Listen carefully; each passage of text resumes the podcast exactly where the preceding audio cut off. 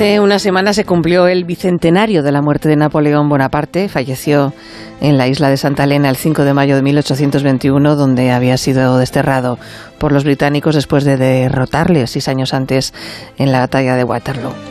Napoleón, claro, había comenzado su meteórica carrera en 1793, cuando fue ascendido a general con solo 24 años.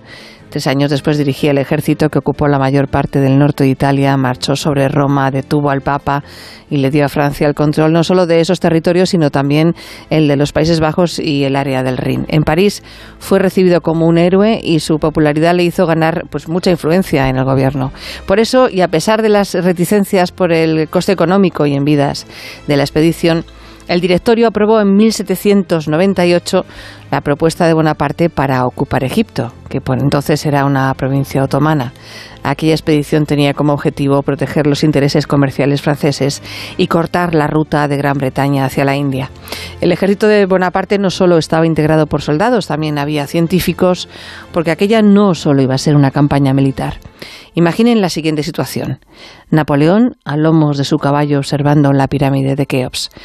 Ese momento existió, aunque ¿cuánto hay de verdad en lo que se ha contado sobre lo que después sucedió? Hoy en Historia de con Javier Cancho, Napoleón y la Gran Pirámide.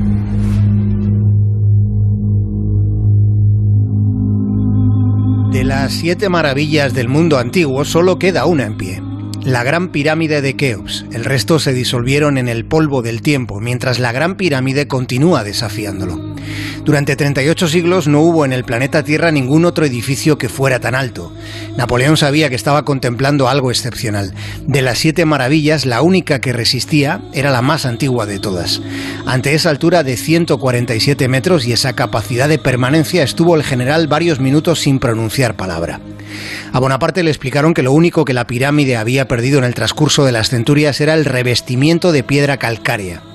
También se cuenta que Napoleón pasó siete horas dentro del templo tratando de escuchar los susurros de la eternidad.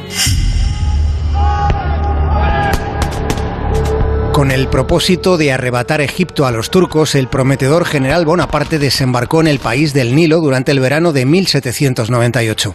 Llegó con 28 años y más de 30.000 soldados franceses.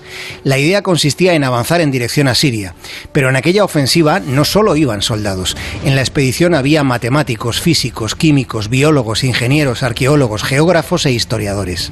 Se trataba de sacar conclusiones sobre el terreno en el país de las pirámides.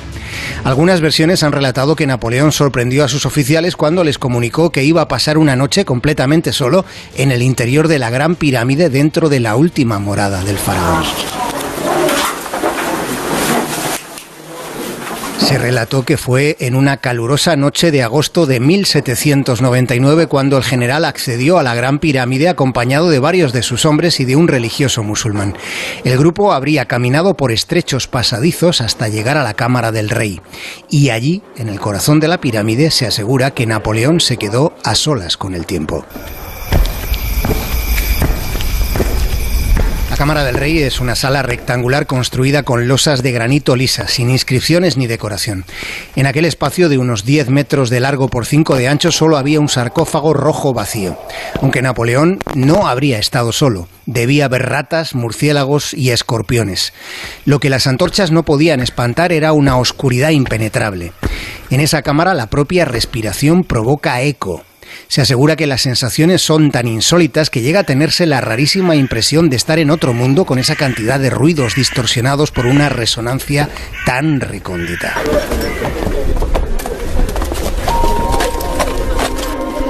Se ha escrito que Napoleón salió de la pirámide cuando el sol ya iluminaba la meseta funeraria de Giza. Se añadió incluso el detalle de la palidez con la que apareció el general.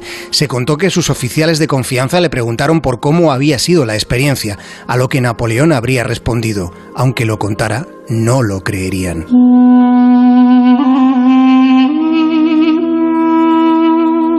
Lo que no suele contarse es lo que reveló el secretario de Napoleón en sus memorias. Monsieur Fablé estuvo al lado de Bonaparte en Egipto y aseguró que Napoleón nunca entró en la cripta. Su testimonio parece más verosímil que las interpretaciones que 200 años después se han hecho de aquellos días. ¿Cómo explicar entonces que la historieta de Napoleón dentro de la pirámide se haya publicado en algunos de los medios más prestigiosos aún no siendo cierta? La única explicación puede estar en el influjo, en la fascinación que ejerce el más misterioso de todos los monumentos, llegando incluso a confundir a los informadores, llegando a confundir lo ocurrido con lo imaginado.